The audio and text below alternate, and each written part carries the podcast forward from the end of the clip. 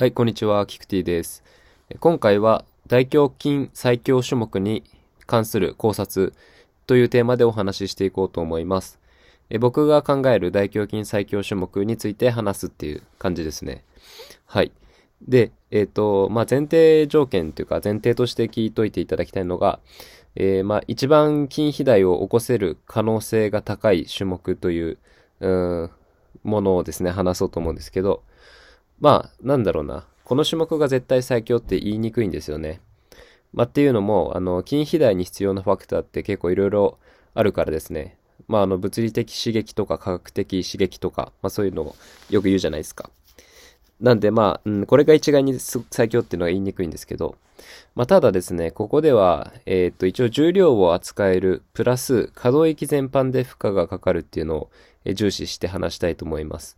やっぱりあの、対象筋に対してこうガツンと重い刺激を入れて、えなおかつですね、あの、まあ、可動域、可動域とこう、あの、なんだ、筋肥大の関係ってあるじゃないですか。可動域広いほど筋肥大しやすいみたいな、まあそういうのもあったりするんで、一応可動域全般で負荷がかかるっていうのを重視していきたいと思います。はい。で、えっと、ごめんなさい。前置き長くなっちゃったんですけど、まあ、結論から言いますとですね、えー、ちょ、ちょっと聞いてくださいね。え、キャンバードパラレルバーで行うベンチプレスですね。これが最強だと思います。まあ、全然聞き馴染みないと思うんですけど、あの、サムネ見てもらっ、見てもらいたいんですけど、サムネのやつですね。はい。あの、持ち手がですね、横向きになってて、で、パラレルグリップで握れるんですよ。向かい合ったグリップで。そう。で、あと真ん中が凹んでるんで、そこであの可動域広く取れるんですよね。